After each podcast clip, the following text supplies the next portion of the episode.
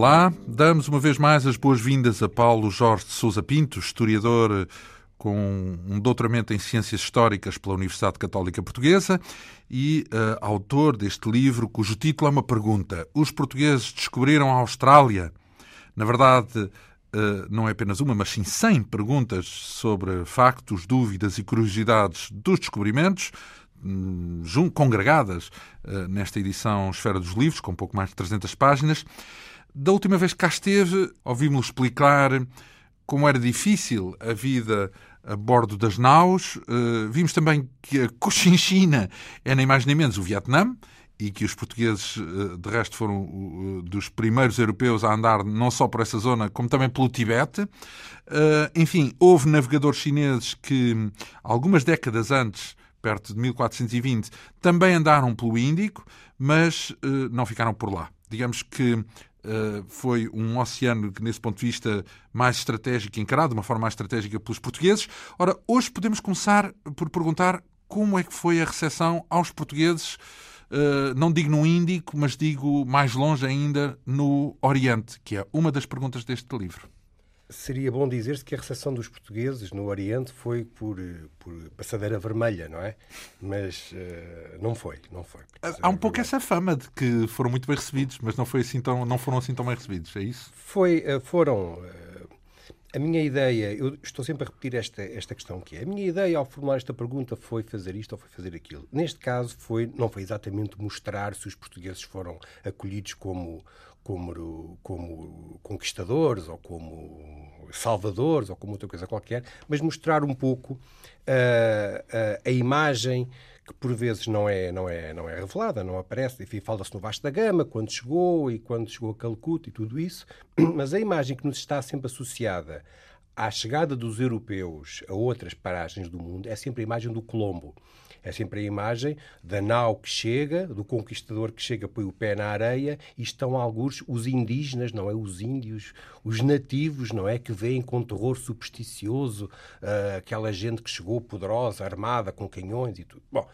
Uh, é sempre a imagem do Colombo que, molda sempre a nossa. A e nossa, essa não cola à nossa chegada ao Oriente, é isso? Essa exatamente, imagem? Exatamente, não cola. Então, em que é que descola? Portanto, tinha, eram muito mais desenvolvidos? É, era sim, o quê? Sim, sim. Para já, a questão do, da própria, digamos, clivagem, diferença do ponto de vista tecnológico. Quando os portugueses chegaram à Ásia, ao Oriente, foram eh, olhados com grande curiosidade, Uh, mas não foram olhados com curiosidade supersticiosa uh, de que são uns semideuses que chegam com, com, cavalos e com armas de ferro, como aconteceu, por exemplo, no Novo Mundo. Pelo contrário, se havia coisa que os indianos, que os malaios, que os persas estavam habituados, era navios a chegar com gente mais ou menos estranha. Uhum. Uh, e, portanto, é verdade que o poderio naval português era temível e era temido.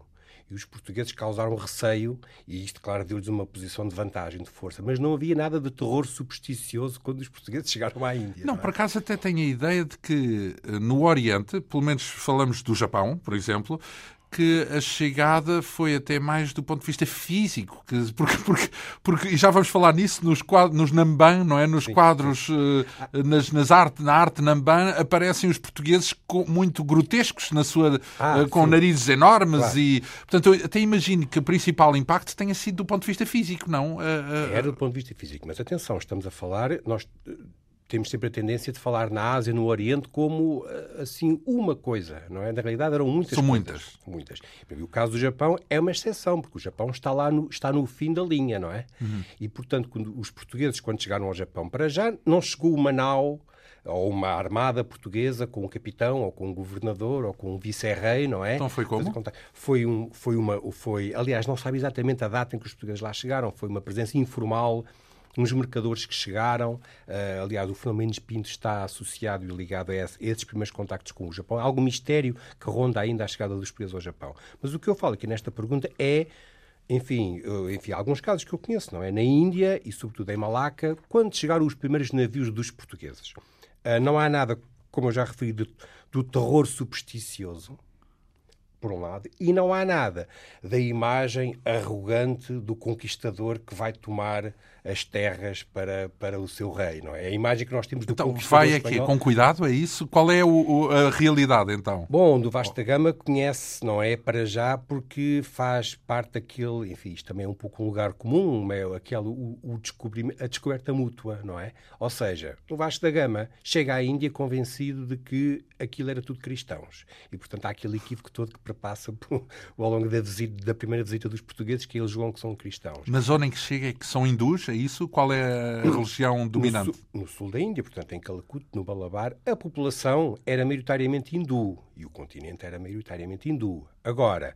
Calacut era uma cidade portuária e quem dominava o porto e o comércio, que era o que interessava aos portugueses, eram muçulmanos.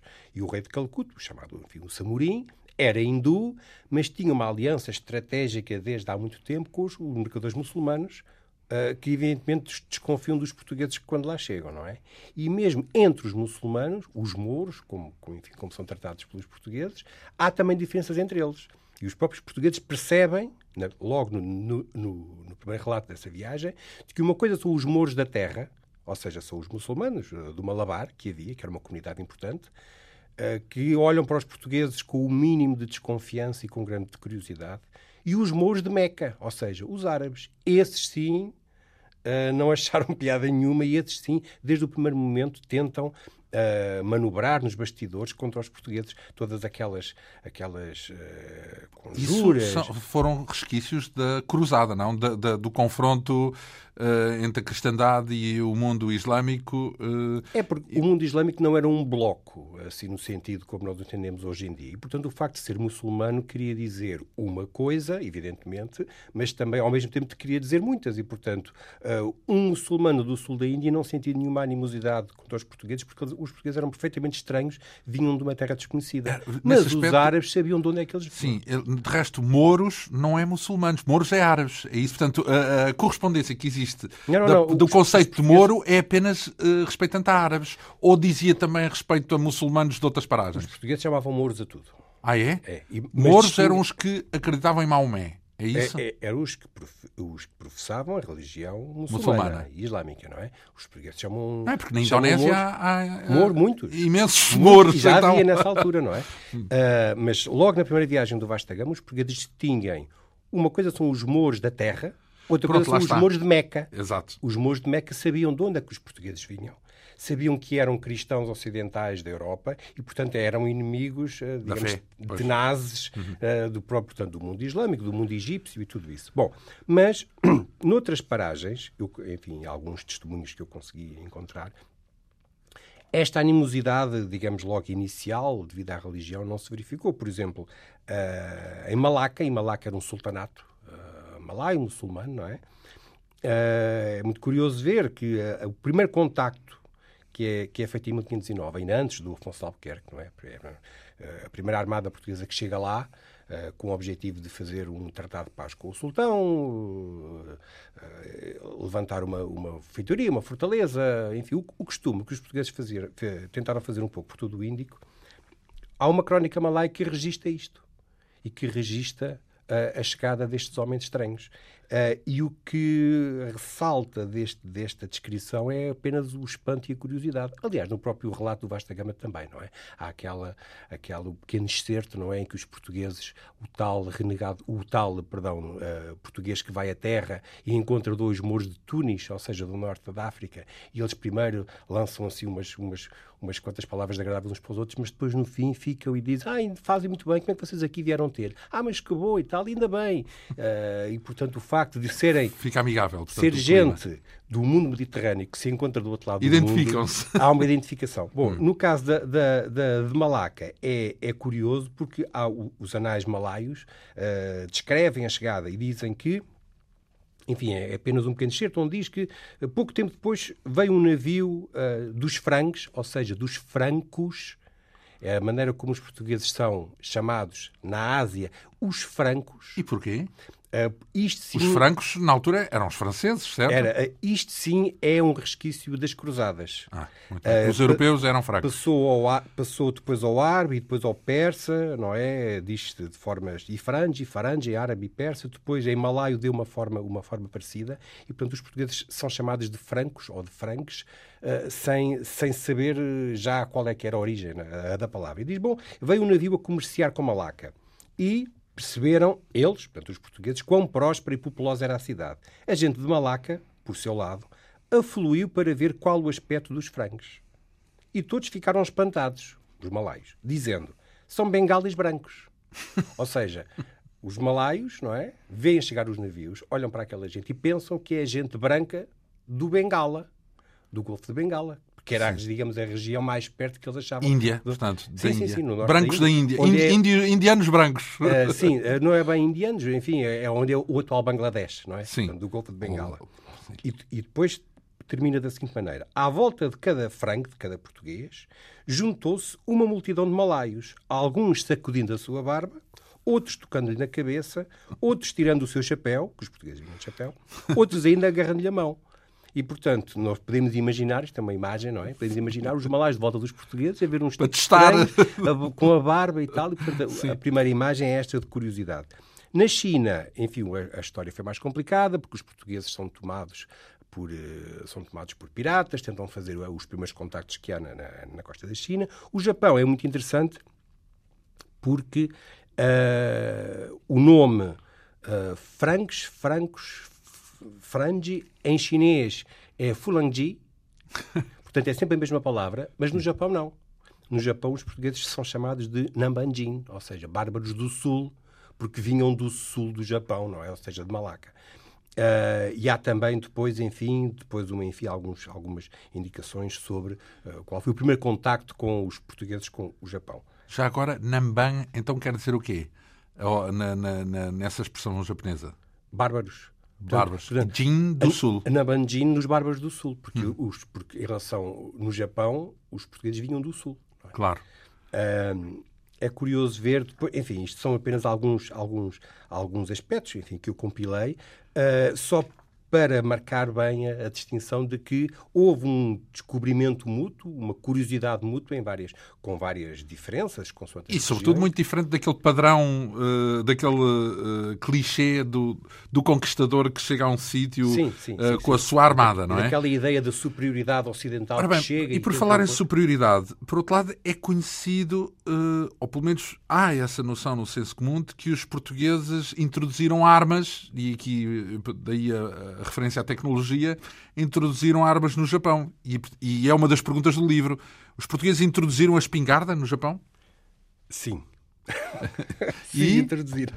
Eu coloquei, a, a, pergunta está talvez um pouco mal formulada. Eu não quis foi estar sempre a repetir a mesma fórmula, quer dizer, qual a importância de, uh, da espingarda? E foi importante, de facto? Uh, foi importante.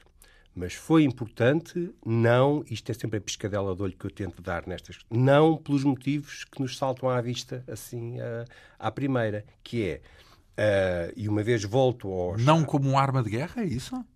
Não, Porque o que salta à primeira é como um instrumento para dominar, seja lá quem for. Exato, mas o que nos nós, eu, eu ponho sempre do ponto de vista dos estereótipos das ideias feitas que nós temos sobre tudo isto. Bom, as ideias feitas dizem os portugueses, os ocidentais, os, enfim, as potências coloniais introduziram, Mostraram o seu poder. introduziram a arma no Japão e com isso dominaram o Japão porque foi uma forma de promover a guerra local, foi a forma de, enfim, como depois mais tarde os ingleses fizeram na América, não é? Onde venderam álcool e armas aos índios de forma a promover a, a anarquia entre as várias tribos de forma a dividir para reinar, Exato. no fundo.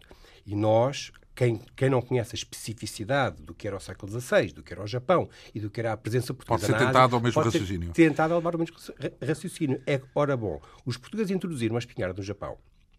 Mas a introdução da espingarda no Japão não serviu para fomentar a anarquia e a guerra. Foi exatamente o contrário. Serviu para introduzir ordem, é isso?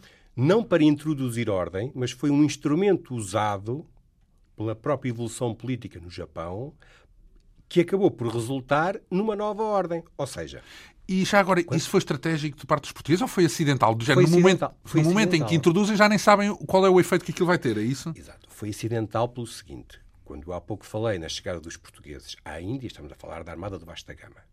E, portanto, em certas regiões do Índico há uma presença depois oficial portuguesa. Há um capitão, há um feitor, há um vice Ali é informal. Pois. Ali é completamente informal. Nunca houve nenhum tipo de autoridade portuguesa no Japão.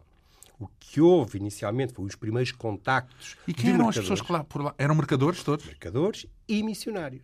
A presença portuguesa no Japão, ao longo do chamado século cristão do Japão, mais ou menos 100 anos em que houve portugueses por lá, não é? A presença é então, apenas... digamos que nunca tiveram uma estratégia política... Nunca houve, nunca houve. O Japão estava para lá, eu não queria dizer... Da intenção do, política eu não queria dizer país. para lá do sol posto, porque fica precisamente no sol nascente, não é? Mas uh, o Japão era algo que estava completamente fora da alçada da, da autoridade oficial. O que havia de Isso é um oficial... encontro genuíno. Podemos falar de um encontro genuíno. O que houve a partir de certa altura de oficial na presença portuguesa no Japão é apenas a nau, a nau que, que faz a ligação de Japão para Macau e depois de Macau de regresso a Malaca e a Goa.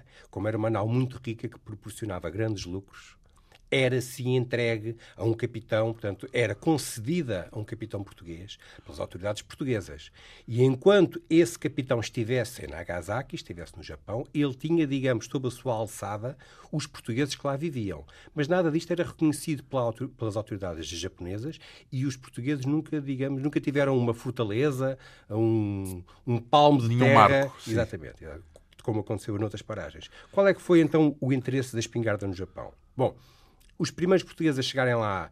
Uh, o Fernão Mendes Pinto, se não foi o primeiro, foi dos primeiros. Há várias histórias que se contam, não é? Do, do navio que naufragou e que chegaram lá, foram recebidos por um senhor, por um senhor da terra japonês, com grande curiosidade. Há, aliás, uns relatos uh, de umas crónicas japonesas que registam o primeiro contacto destes bárbaros que chegaram e traziam, enfim, a vestimenta estranha, também tinham barba e tinham narizes grandes, enfim, tudo isso.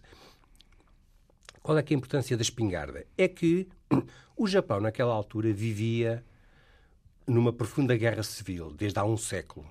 Que o Japão vivia no, quase numa anarquia, portanto, num, verdadeiro regime feudal, na qual o imperador não tinha poder praticamente nenhum e haviam senhores da guerra que lutavam entre si rivais, uh, rivais e portanto com alianças que se faziam e desfaziam uh, enfim a cada passo. Sim, imagino que as momento. armas devem ter alterado isso, esse caos. Bom, o que acontece foi que os, esta arma que é introduzida neste contexto de guerra é eventualmente utilizada por vários senhores da guerra e, portanto, isso não, também não é os portugueses, digamos que não concederam um exclusivo apenas a um. Sim. Não foi isso que se passa. Que aconteceu foi que houve um general japonês, e portanto não foi um português que teve a ideia, nem foi um vice-rei que tentou uh, maliciosamente fazer isto ou aquilo, nada disso. Um general japonês, um dos principais rivais em contenda e em luta com os seus pares uh, e, portanto, e adversários, que utilizou pela primeira vez a espingarda de uma maneira revolucionária. Ou seja, o facto de haver espingardas no Japão era apenas mais uma arma que podia ser usada pelos vários combatentes em disputa. O que houve foi um general que usou. Qual é a aquilo... maneira revolucionária? A maneira revolucionária está mostrada de maneira, de forma magistral num filme do, do Kurosawa chamado Kagemusha. A Sombra do Guerreiro. Exatamente a parte final em que há uma, uma, uma batalha onde a cavalaria uh, japonesa vai caindo uh, onda sobre onda pelo uso, enfim, pelos espingardeiros que estão do outro lado. Isto é uh, uma, uma batalha que ocorreu em 1575 e que, e que ocorreu na realidade, que marcou a viragem na história do Japão. O que é que isto tinha de revolucionário? É que este general, que foi o primeiro unificador do Japão, chamado Oda Nobunaga, teve, digamos, a estratégia de usar a espingarda à moda como os europeus viriam usar mais tarde, nomeadamente Napoleão, que é colocar os espingardeiros, os, portanto, os mosqueteiros, as pessoas que vão espingardas, em, fila. em várias filas, que vão disparando sucessivamente e quando uns estão a recarregar, os outros estão a disparar. E, portanto, há, uma, há um poder de fogo constante que vai dizimando as, as vagas de cavalaria que, que vêm isso, isso é uma estreia no Japão. A, a, a, a, estreia mundial dessa estratégia no Japão? Bom, eu não sou especialista em história militar. Os especialistas de história do Japão que eu conheço dizem que só Napoleão, mais tarde, é que veio usar isto de forma sistemática e que o Oda Nobunaga é até certo ponto Aliás, um, por acaso isso um bate inovador. certo com um. Penso que é uma ideia do senso comum, a de que os japoneses uh, têm um condão muito especial, não para criar algo de novo, mas para adaptar muito bem aquilo que já existe, ou seja, para aprimorar, aprimorar o que existe. Isso é um lugar comum, digamos assim, que não são, não, não é uma, uma civilização muito criativa, mas sim, imagino que isso atualmente uh, não significa nada, porque estamos bem para lá de, de, desses, de, desse caldo cultural, já é bem mais complexo do que dizer se os japoneses são isto ou aquilo. Mas Uh, tradicionalmente que, uh, por exemplo, há um pouco a ideia de que pegavam nas armas dos portugueses e faziam armas réplicas, mas melhores, uh, portanto, com mais eficientes não, ou, não, ou, algo do género. Não, não existe. eu não conheço, eu não conheço, fundamento. eu não conheço os pormenores, porque as questões da espingarda e da porque as espingardas dos japoneses eram japonesas em todo lugar, eram eram inspiradas, portanto, foram os portugueses que levaram para lá. Mas ensinaram, não, não, havia manuais depois de como é que se constrói e como é que se faz. Ah, e portanto pronto. não tinha, eu penso que do ponto de vista se tratou de levar armas para lá. Tratou-se de. Eles faziam as suas armas, não, digamos assim. Eles levavam os mosquetes, não é? Exato. E esta crónica japonesa mostra um, quando um português faz fogo e o príncipe que o recebe acha aquilo muito estranho e perguntou-lhe se podia mostrar como é que, o que era aquilo, como é que funcionava. E o português oferece um tepo, portanto um pau, é assim que os japoneses tratam, uh, oferece ao senhor japonês isto e, e, e ficou, uh, ficou o senhor, o senhor ah, da terra ficou muito impressionado com aquilo. E depois, enfim, isto é uma história que, que vem relatada, se não foi assim, foi parecido. Uhum. E, portanto, os portugueses introduzem a espingarda no sentido em que suscita curiosidade e interesse. Sim, mas depois não são os portugueses que andam a vender armas para os não, japoneses. Não, é, são, é, passa, depois passa a ser produzido. Exatamente. Mas entre, mas atenção, estamos a falar isto na década de alguns entre 1540 e 43. Hum. A Batalha de Nagashino, de que eu falei há minutos atrás, é em 1575. 30 anos depois. Passaram-se vários anos, e portanto isto não foi logo ali. Hum. Nesta altura, em 75, num contexto, de, digamos, de uma rivalidade entre grandes senhores da guerra, há um que tem este, um que era que tinha percebido as vantagens as vantagens de, de ter aqueles bárbaros, não, não, de ter aqueles bárbaros do Sul ao seu serviço. E, portanto, ele aprende com os portugueses. Ele recebe muito bem os jesuítas que, entretanto, que andavam lá. O Oda Nobunaga, eh, aliás, os, os cronistas da Companhia de Jesus enaltecem o Oda Nobunaga porque ele facilitava a conversão e, portanto, era amigo dos jesuítas e havia jesuítas na corte dele. Ele, ele utiliza nesta batalha algo que tinha sido ocidental, mas podia ser uma coisa local, não tinha interesse. Utiliza pela primeira vez desta forma revolucionária que pela primeira vez desequilibrou a, a, a, digamos, a balança dentro do Japão balança. e foi determinante. Portanto, há de ter uh, iniciado, terminado com o caos, não é? E sim, sim. Iniciado... Iniciou a unificação do Japão. Uh, depois temos também aqui a referência, já agora que estamos no Japão, aos tais Myombos Namba. Portanto, presumo que o interesse é uma espécie de um livro aos quadradinhos. não, não é bem aos quadradinhos, mas é uma, uma imagem pictórica, uh, um relato pictórico daquilo que aconteceu. Não, pelo menos temos essa ideia. É. Veja bem, da Expo 98, porque o Japão trouxe alguns Myombos Namba e há uns no Super cá, no, E há uns, aliás, os mais importantes, estão no Museu Nacional da Arte Antiga. E são, Ora, aquelas peças uh, fabulosas, enfim que mostram. Qual é que é o, o interesse? É precisamente porque é a representação uh, japonesa sobre os portugueses e, portanto, a forma como os portugueses eram vistos do ponto de vista japonês. Os narigudos. Uh, os narigudos e os jesuítas vestidos de preto. Uh, uma vez mais, voltando até àquela questão do primeiro contacto, mostra todo aquele colorido, mostra, digamos, aquilo não é exatamente folclórico, mas era o que suscitava o interesse do ponto de vista dos japoneses. Há uma série de pormenores que constam. Parece que os, os jesuítas e os portugueses que andam a desfilar pelas ruas, é assim que aquilo é mostrado.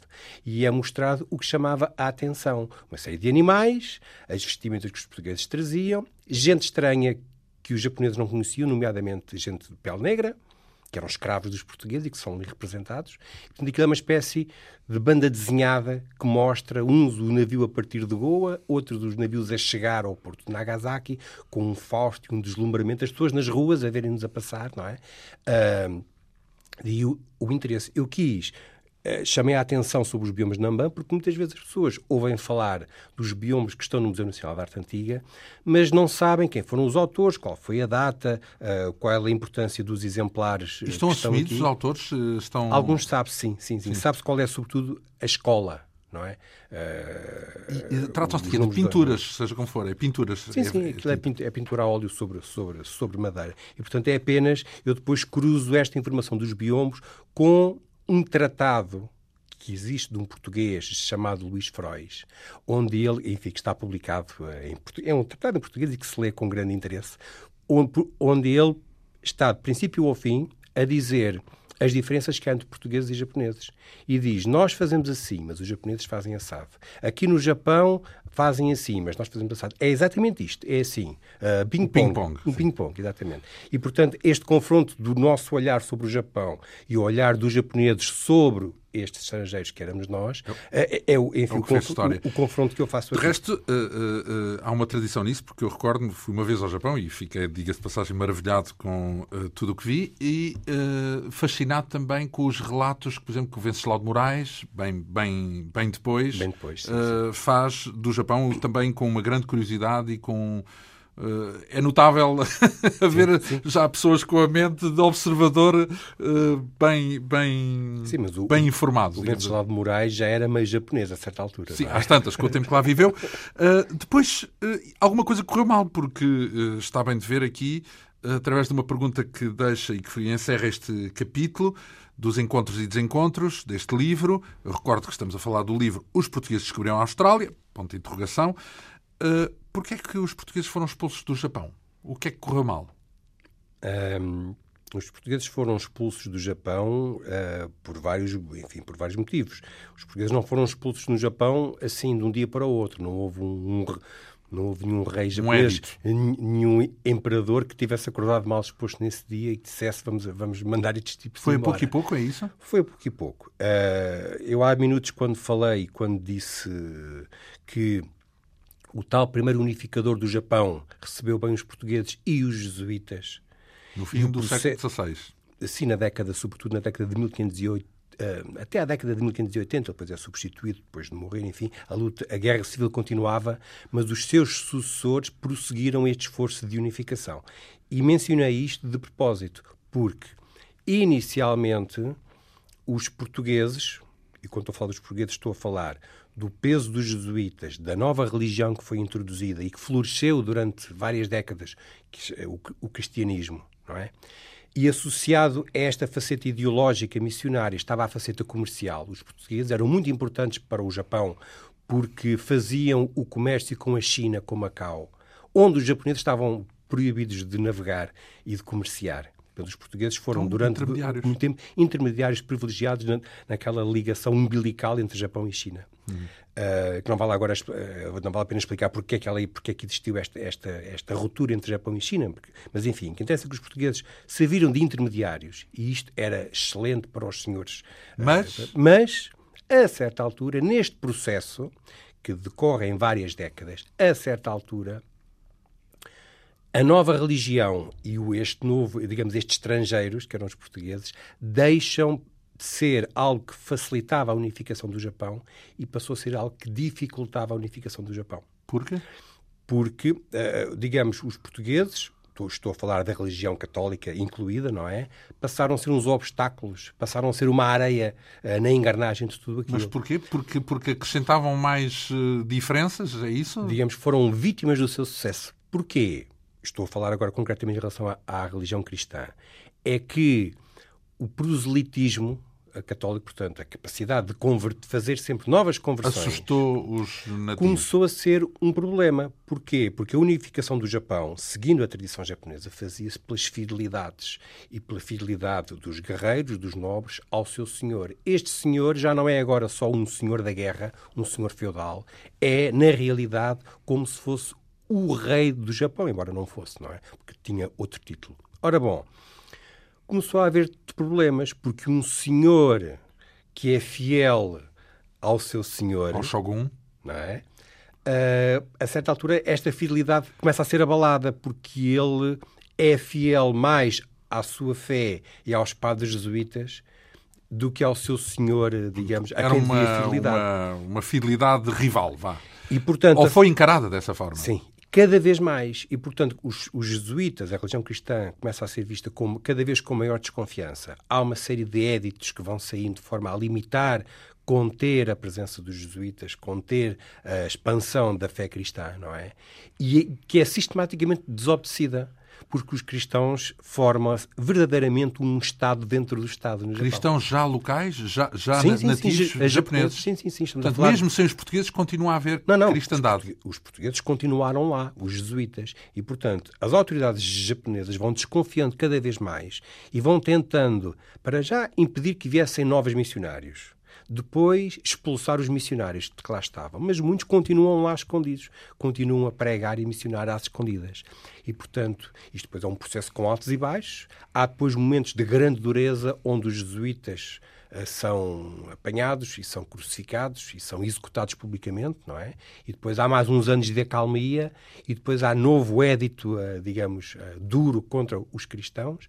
Um, claro que depois há depois eh, uma série de outras motivações. Por exemplo, uma delas é que até, uh, enfim, à década de 1580, os jesuítas eram os únicos missionários católicos que por lá havia. Mas a certa altura começam a chegar franciscanos e dominicanos vindos de Manila, das Filipinas.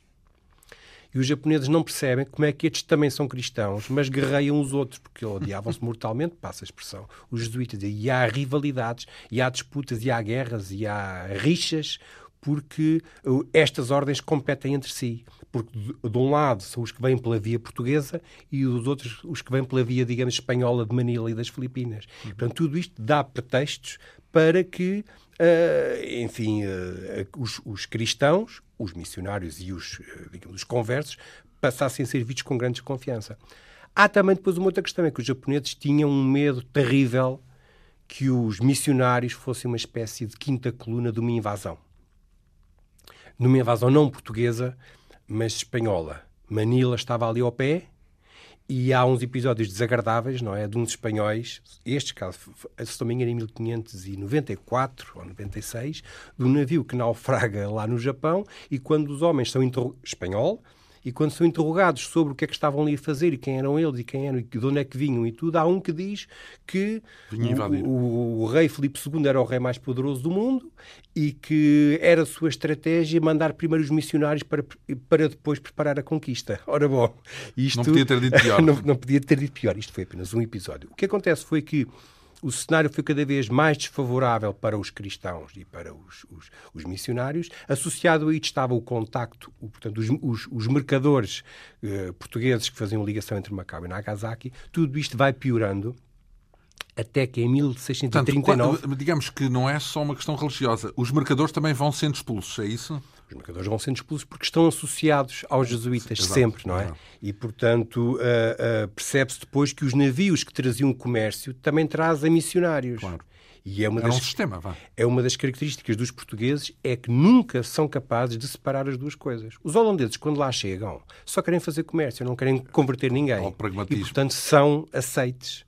E quando os portugueses são expulsos, os únicos que ficam lá são holandeses. Circunscritos numa pequena ilha, mas, mas são autorizados a continuar a ir ao Japão. Os portugueses não, porque os portugueses recusam-se a separar estas duas facetas. E, portanto, há primeiro propostas de que eles poderiam vir de comerciar, desde que não trouxessem missionários. Mas eles não e isso os portugueses nunca aceitam. Bom, em 1639, depois de um longo processo de perseguição, sai um édito definitivo onde os portugueses são expulsos, uh, assim, de vez. E são avisados de que, se voltassem, seriam todos mortos. E voltaram? E, e voltaram. Há, a chamada Embaixada Mártir, que parte de Macau no ano seguinte, com uma espécie de um último apelo uh, para, para tentar reabrir o comércio, enfim, porque era fundamental para Macau. É preciso não esquecer que em 1640, quando se dá depois, enfim, a separação de Portugal e Espanha, Macau fica muito, muito, muito. Digamos, em 1640 é o, a volta a separar-se, exato. exato. Uh, e, portanto, há, este, este navio chega a Nagasaki e são todos apanhados e são todos crucificados. São uns quantos são mandados de volta para dizer isto é o que acontece a quem desobedece uh, desta ao forma edito. ao édito. E, portanto, 1640 marca o encerramento definitivo do Japão ao exterior os únicos estrangeiros que lá continuam a ir são os holandeses, que mantêm uma pequena feitoria numa ilha e, e portanto, nunca assim mais, se mantém. E nunca mais uh, regressaram os ocidentais ao Japão, é isso? O Japão mantém-se encerrado durante vários séculos. Uh, Até ao século XIX. No século XIX eram novos tempos e, portanto, o que acontece foi em meados do século XIX há um acontecimento que marca a reabertura do Japão. Não foi por vontade deles, foi por vontade alheia. Quando uma armada americana estaciona em frente, já não sei exatamente a que porto e a que ilha, e exigiu um tratado de comércio com o Japão. E nesse momento os japoneses também aprendem rapidamente e percebem que não se podem manter isolados e fechados ao mundo que estava, que estava a transformar. Sim, mas por acaso eh, um dos fascínios de, de uma ida ao Japão é ver essa dicotomia que ainda hoje existe, não é, não é só um clichê, ainda existe essa dicotomia entre uh, uma sociedade dividida entre um extremo cosmopolitismo, tanto uh, sequiosa do, do, que é, do que vem de fora, e ao mesmo tempo temente ao que vem de fora e extremamente arraigada à, à, é. sua tradição. Portanto, e esta dicotomia entre a máxima tradição e a máxima modernidade, se quisermos, ou a máxima cosmo, o máximo cosmopolitismo, ainda hoje é uma é das marcas mas, do Japão. Mas Fascinante. Hoje, mas hoje em dia é preciso, é preciso não esquecermos uma outra questão. Aqui uma coisa é o Japão abrir-se, como fez no século XIX, à tecnologia ocidental, ao modelo ocidental. Uh, isso é uma coisa. Outra coisa é um país derrotado numa guerra e ocupado. O Japão foi derrotado em 45 e foi ocupado pelos americanos. Sim, mas nós estamos a falar dessa abertura ao, ao, ao Ocidente no século XX ou, no, ou, ainda no século XIX? Estamos a falar em meados do século XIX, era o que eu estava Sim, a dizer. Exato. Uma coisa é o Japão, as autoridades, outra coisa é dominados, abrirem-se ao exterior e gradualmente incorporarem o que lhes interessa do que sim, é ocidental. Sim. Outra coisa é uma derrota militar, como foi em 45, exato, exato. E, e, uma ocupação americana. De facto, portanto, portanto, portanto, foi um pouco introduzida à força por, por enfim, pelas Exato. Mas, mas digamos que uh, é uma, uma coisa antiga essa, esse dilema que uh, o Mishima, recordo-me que foi um dos uh, autores e escritores que ah, assumiu Mishima, dessa forma esse dilema exatamente, exatamente. e trágico, de resto sim, parece sim. que ele se suicidou. uma das perguntas que ainda queria abordar neste capítulo dos encontros e desencontros, que consta neste seu livro, tem a ver com um, duas hum, crenças comuns uh, e muito espetaculares, digamos, nos relatos mais fantasiosos sobre o encontro de culturas entre europeus e, e povos de outras, de outras paragens nomeadamente uh, acerca dos antropófagos. Lembro-me quando era miúdo Uh, a imagem, uma das imagens fortes eram os antropófagos e o pior que podia haver era, era ser antropófago. Sim, os do Tarzan. Sim, os do Tarzan, nomeadamente. Portanto, uh, qual era a percepção dos portugueses acerca da antropofagia? Justamente é uma das perguntas do livro. Esta, esta, pergunta é um pouco idiota, porque a percepção dá, dá, a ideia que eu estou aqui a perguntar se os portugueses apreciavam ou não apreciavam a antropofagia. Não é? É daquelas questões onde, onde a, a, pergunta está um pouco forçada. Eu quis falar da, da, da questão da, da antropofagia. Não, não diz respeito ao Japão, não. antes de mais. Não? Claro, não tem nada a ver com o Japão. Tem a ver é com, uh, uh, portanto, no, ao longo do século XV e XVI, à medida que há um descobrimento, um redescobrimento do mundo, que há um contacto com civilizações e culturas uh, em África. A Papuásia, uh, não tenho ideia que antropófagos era uma ideia da Papuásia, da Nova Guiné ou uma coisa assim por aí, Isso não? já é muito recente. Isso já tem a ver com os filmes da década de 70. ai, ai, são filmes, filmes em todo o caso. O mundo canibal. é verdade. então, então uh, ainda anterior a isso. Então. Sim, eu quis sobretudo mostrar o que é que há, os, portanto, no continente americano, no continente africano e na Ásia, que contactos é que há e que imagens, que informações é que há sobre a prática da antropofagia antropofagia. Uh, é claro que isto é uma coisa que dava vários livros, porque a antropofagia é, daqueles, é daquelas uh, ideias enraizadas em todas as civilizações de horror e de repulsa.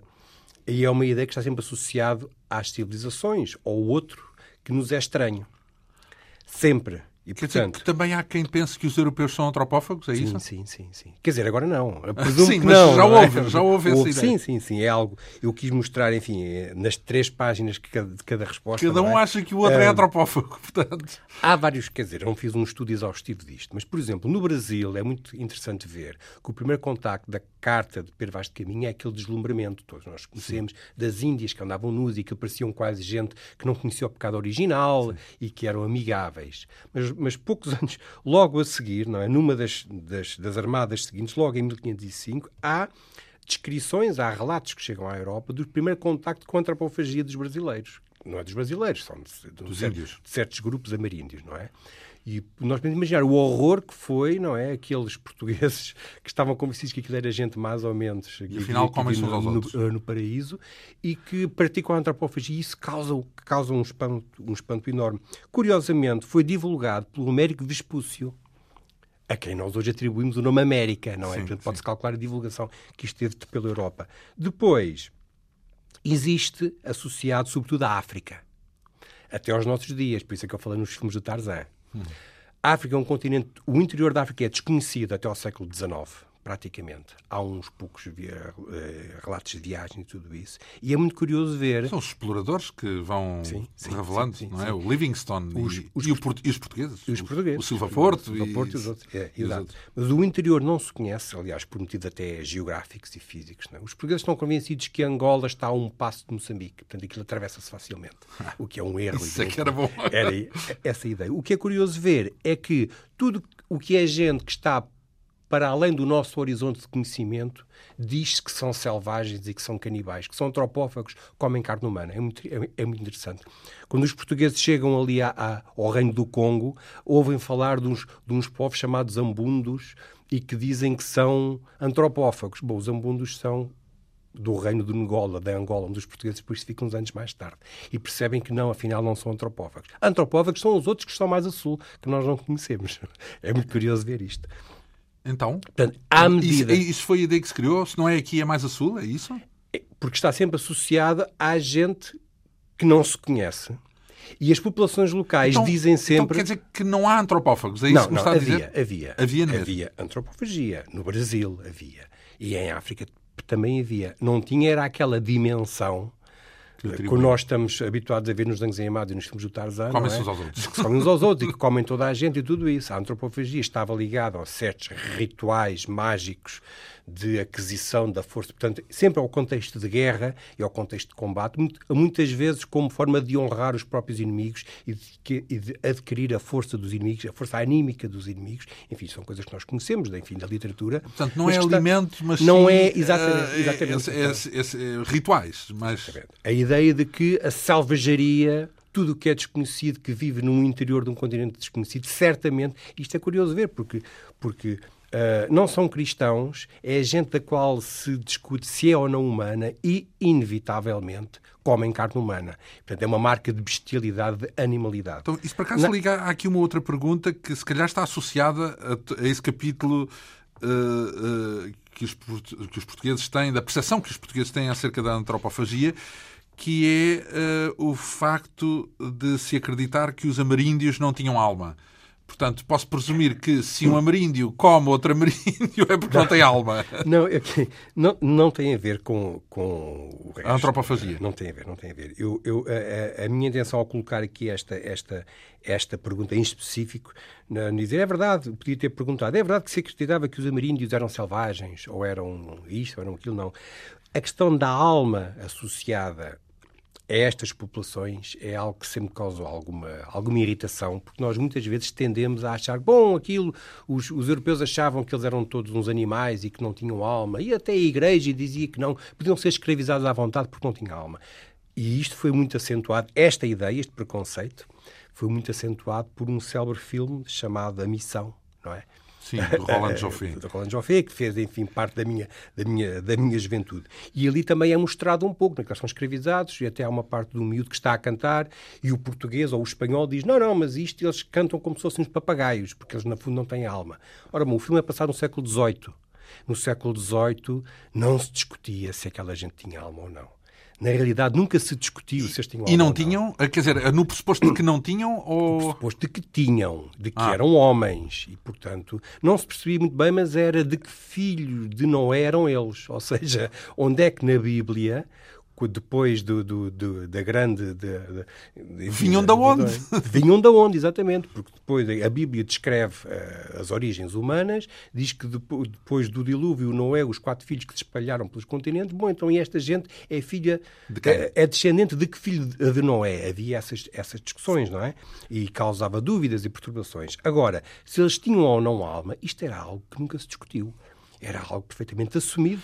Que era Bem, gente eu que tinha recordo-me alma e que eram homens, não Por é? acaso, quem estudou uh, o tráfico e a escravatura uh, diziam que uh, aqueles tratamentos desumanos que se aplicavam aos escravos era pelo facto de não serem cristãos. Não sei agora se aqui a alma, ou seja, no momento em que fossem cristãos, teriam um tratamento diferente se fossem, por exemplo, batizados ou no momento em que eram considerados selvagens, onde não eram batizados, portanto não estavam iluminados, não eram criaturas de deuses e, como tal, podiam ser tratados como animais, digamos assim. Não sendo cristãos, podem ser cristianizados. E podem só ter- podem ter- ser ter crist- alma. Com, Pronto. com certeza. Só os animais é que não São têm, é coisas diferentes. tinham alma, não é? Com certeza. E, portanto, o que, eu, o, que eu que depois descrevo aqui rapidamente é, então, se não se discutia se eles tinham ou não alma, é, é, é uma ideia que não, faz, que não fazia sentido na época, então o que é que se discutia na época? Na época, estou a falar no século, logo no século XVI, o que se discutia em relação a esta questão do- dos amarinhos era se era lícito ou não submetê-los à autoridade do rei e convertê-los à força. Mas havia quem não considerasse lícito. Hoje podemos todos considerar que era ilícito. Mas na altura havia alguém que considerava ilícito. Com certeza. Houve enormes debates. E isto estou a falar... Mas na- dentro de- de- do- da Não sociedade em- portuguesa. Estou a falar em Espanha, sobretudo. Isto colocou-se sobretudo em Espanha. Houve espanhóis que se revoltaram contra esse domínio. Houve enormes Da debates. América do Sul? Logo, o primeiro Bartolomé de Las Casas, o grande defensor dos índios, não é? Onde colocou esta questão logo nos, nos, nos, enfim, nos meados do século XVI. E há toda uma escola de pensamento eh, que chamou a Escola de Salamanca, que deu origem ao, ao atual direito internacional, não é? Uh, do- de um grande nome, sobretudo chamado Francisco de Vitória, que dizia que não era lícito ao rei de Espanha escravizar e dominar esta gente. Que esta gente tinha que ser chamada ao rebanho dos fiéis pelos bons exemplos e que não era pela força que se conseguia. Para além de não ser eficaz, esta, esta estratégia da força não ser eficaz, não era justa. Não era a chamada a discussão sobre a guerra justa. Não era justo, não era lícito, não era permitido fazer isto. Do outro lado, havia quem dissesse o contrário. Atenção, isto é gente bárbara, é gente que mata os seus próprios filhos, é gente antropófaga, é gente que passa a vida em guerra, não tem rei. E, portanto, E tudo isso falso? Ou algumas que- coisas verdade e outras falsas? Isto Tinham se- rei? Não tinham rei? não tinham rei. Não tinham um rei. Os índios não tinham rei, não havia nenhum rei dos índios. Sim, mas podia, não era bem rei, mas podia haver um soberano, digamos assim. Não um- havia, não uma figura A máxima. organização social era completamente diferente. Hoje não nos repugna nada e não é considerado, enfim, menos humano ou menos civilizado, enfim, ligado Com ou sem rei. Com ou sem rei. Claro. Mas naquela altura era fundamental uma sociedade organizada, uma sociedade que não tinha rei, não estava Não organizada era em ninguém. grupos. Portanto, era uma sociedade que não tinha Identidade. lei nem ordem. Hum. Portanto, é preciso trazê-los é preciso que o nosso bom rei, que o nosso bom rei lhes ensine, enfim, a, a verdadeira fé e, o- enfim, o chamado, os conhecimentos, enfim, de- da civilização. Como Então, é que mas isto se e já faz? agora, Tinha que ser feito à força. Não era, não era. Porque também há um pouco a ideia de que tudo isso era um pretexto falso, não é? Quer dizer, eram. eh, Na verdade, o que queriam era enriquecer e mais nada. E depois arranjavam os pretextos eh, da, da, da, da- da fé e da, da, da alma. Da... Portanto, não era mais sinistro e mais, digamos, pecador, até se podemos falar assim, porque era simplesmente interesseiro e querer é ter acesso às matérias-primas e essas coisas, não. Havia casos, com certeza. Nós hoje em dia achamos, olhamos para o nosso passado e achamos tudo um grande cinismo. Ah, o que eles queriam era isto. Eles estavam sempre a invocar. Mas era ou não era? Havia casos e casos. Eh, Enfim, é é-nos muito difícil julgar agora o que se passou no, no- no- no- enfim, em, épocas, em épocas anteriores. Evidentemente que havia homens de boa fé e havia homens que estavam convencidos de que era assim. E havia, evidentemente, gente muito hipócrita que usava tudo isto como pretexto para enriquecer e para uh, tomar o controle de terras. Mas isso ainda hoje é assim. Ainda hoje é assim.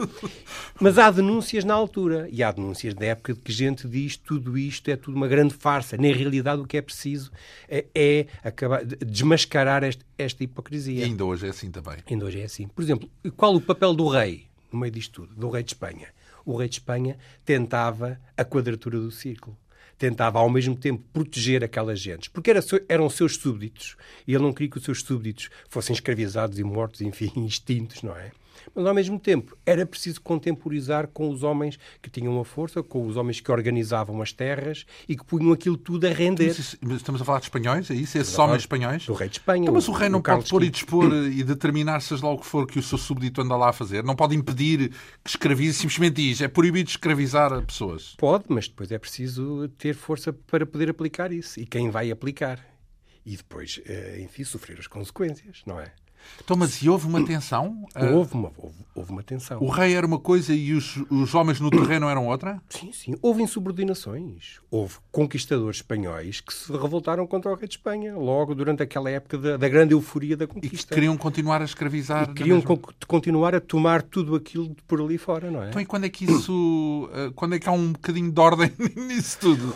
O ou, rei ou de Espanha, o Carlos V e depois o Filipe II, que veio a ser também rei de Portugal, tentam sempre a contemporizar, a manter sempre uma vigilância, marcar os limites, sobretudo. É permitido isto, mas não se pode fazer mais do que aquilo. É preciso, por exemplo, a questão da guerra justa. Não se pode fazer guerra de qualquer maneira. Só se pode fazer guerra se houver motivos e se houver justificações. E os outros diziam: bom, mas se não, há, se não há justificações, a gente inventa umas. E foi o que aconteceu muitas vezes. E depois estavam os missionários, tinham um grande peso na corte, a denunciar permanentemente de que os colonos e os conquistadores estavam a inventar pretextos para escravizar aquela gente e tomar as riquezas todas. Ah, acaso, e há uma grande tensão ao longo de todo o século XVI em torno disto. No filme, estamos a falar de 1580 em diante, não é? Filipe I, uh, sim, sim, sim. Filipe I de Portugal, segundo Espanha, uh, no período filipino, no período sim. em que a Península Ibérica era um, apenas uma, um poder ou uma sim. coroa. Eram várias, eram várias coroas, a cabeça é que era só uma. oh, pronto. Alguma distinção entre uh, portugueses e espanhóis, porque há um pouco aquela ideia no filme de que falámos há pouco, da missão, que os portugueses eram especialmente, especialmente cínicos. Uh, portanto, que justamente eram interesseiros e, mesmo sabendo que era no período filipino, e portanto não havia pelo menos para efeitos da autoridade, não havia uma distinção tão grande entre portugueses e espanhóis. Será que os portugueses eram especialmente cínicos nessa relação com os ameríndios? Um, havia de facto diferenças, mas convinha dizer que a missão é passada no século XVIII. É passado num contexto já muito um posterior. século depois. Exatamente. É passado na altura do Marquês de Pombal. É passado numa altura em que é preciso acabar de vez com o, tra o Tratado de Tordesilhas, cujas linhas tinham sido marcadas há séculos e não faziam sentido nenhum. E aquela problemática de que o filme trata é apenas a passagem de soberania de terras de um lado para o outro. Da coroa de Espanha para a coroa de Portugal, devido aos tais acertos de fronteiras, devido à eliminação do Tratado de Tordesilhas, que já estava obsoleto. E, portanto, havia regiões que estavam sobre, sobre, digamos, a administração espanhola que iam passar para a administração portuguesa. Só que o poder português era um poder anti-jesuíta, o de Marquês de Pombal, como nós sabemos. É claro que no filme os jesuítas são os bonzinhos da fita que são os que protegem os índios. E localmente os jesuítas protegiam os índios. É uma verdade. O que acontece é que, em termos, uh, digamos, da soberania de uma coroa, aqueles grupos jesuítas funcionavam como repúblicas independentes e não obedeciam na prática a ninguém. Uh, e, portanto, a questão de passar de uma coroa para a outra tinha um grande impacto, porque eles passavam a estar submetidos a uma nova coroa, cujo primeiro-ministro, Marquês de Pombal, era anti-jesuíta anti e estava, estava uh, então, mas nesse empenhado... Ponto, nesse ponto de vista em, até é fiel o filme, então. Podemos presumir que, de facto, foi uma tragédia para, para os aquelas... jesuítas e, por consequência, para as pessoas que viviam, para, para os ameríndios que viviam foi, com foi, eles. Foi, foi, uma tragédia porque deixaram de ter a proteção dos exatamente, jesuítas. Exatamente. Mas o tom do mas... filme não é esse. O tom do filme não é esse. O tom do filme é que havia uns bonzinhos, que eram os jesuítas que protegiam os índios. E depois havia uns malvados que, por acaso, eram portugueses e espanhóis. Eu digo por acaso, mas não era por acaso, porque os americanos gostam muito de fazer filmes a mostrar como os espanhóis eram maus. e, e se não são os espanhóis que eram maus eram os ingleses, sobretudo em filmes em contexto da, da Guerra Civil Exatamente, Americana. Da, da Guerra Civil, não, da Guerra de Independência. Portanto, há sempre uns maus e esta dinâmica, digamos, global nunca é explicada.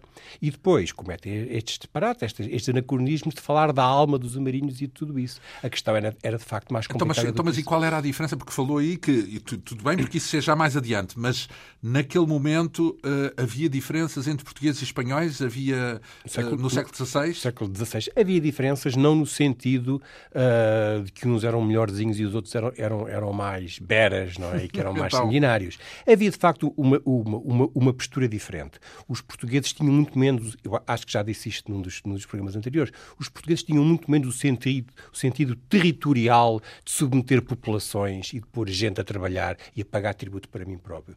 Os portugueses tinham muito mais o sentido de, do negócio, do comércio. Uh, isto vê-se em vários, em vários casos, onde se percebe que os portugueses uh, faziam negócio e comércio e quando chegam os espanhóis, estou a falar na Ásia, quando chegam os espanhóis a coisa muda porque os espanhóis querem instalar-se e serem os senhores da terra. Bom, é claro que no Brasil. No, mas no Brasil não tinha o instinto, entre aspas, não é bem instinto, mas a, a decisão do colonizador, não tinha um intuito do colonizador de Era... chegar lá e mandar naquilo? É, é estranho, mas não. É estranho porque, no fundo, é, nós éramos todos primos dos espanhóis, não é? Mas há, de facto, uma postura diferente. Talvez por os portugueses estarem mais conscientes de que não têm uma tradição militar e não têm, digamos, um historial de sucesso como os espanhóis tinham. Ah, bem, não, era, não era igual ao dos espanhóis, mas, tinham, mas nessa altura tinham, falamos de 1500. Sim, mas os espanhóis tinham acabado de conquistar o Império Azteca e o Império Inca e consideravam-se praticamente invencíveis e, portanto, acham que podem tomar tudo aquilo. Quando chegam à Ásia, acham também que podem conquistar a China e tudo, porque era, era só mais um reino, não é? Os portugueses têm mais o sentido da limitação uh, dos seus recursos e têm mais o, o sentido de se fixar na costa. Há, aliás, um, um, um, missionário português que diz de maneira muito engraçada de que o Brasil está em muito mau estado, isto em 1618 ou 17, enfim, por essa altura, que diz isto está tudo em muito mau estado, porque nós, ao contrário de, dos espanhóis, somos como caranguejos que andamos aqui só a arranhar pela areia e, e pela costa. Uhum. Uh, e, portanto, a ideia de que os, os espanhóis dominam territórios e submetem as populações, é algo que os próprios portugueses têm alguma inveja, porque no fundo acham que no Brasil, pelo menos nesta fase, não é? Uh, também se limitavam apenas a andar ali na costa, a apanhar o pau-brasil e a fazer pequenas, enfim, plantações, uma colonização muito incipiente em relação ao que os espanhóis estavam a fazer nessa altura. Depois o tempo haveria de mostrar alguma evolução nessa claro, matéria e tornar os portugueses também colonizadores e, e, e, traficantes de escravos, porque sim, foi sim, também sim, uma atividade muito profícua em Portugal, mas tudo isso são uh, tópicos que ainda nos vão põe aqui umas aspas, entreter ao longo uh, noutras sessões deste programa. Uh, fa falaremos destas perguntas, de outras tantas perguntas uh, que constam neste livro intitulado Os Portugueses Descobriram a Austrália, com um ponto de interrogação, uh, com estas perguntas sobre factos, dúvidas e curiosidades dos descobrimentos, que leva à assinatura do nosso convidado, Paulo Jorge de Sousa Pinto, historiador, a quem agradecemos mais uma vez esta vinda à Rádio Pública. Nós damos por concluída esta uh, quinta essência com assistência técnica de Ana Almeida, produção, realização e apresentação de João Almeida. Obrigado pela atenção. Regressamos dois a oito dias.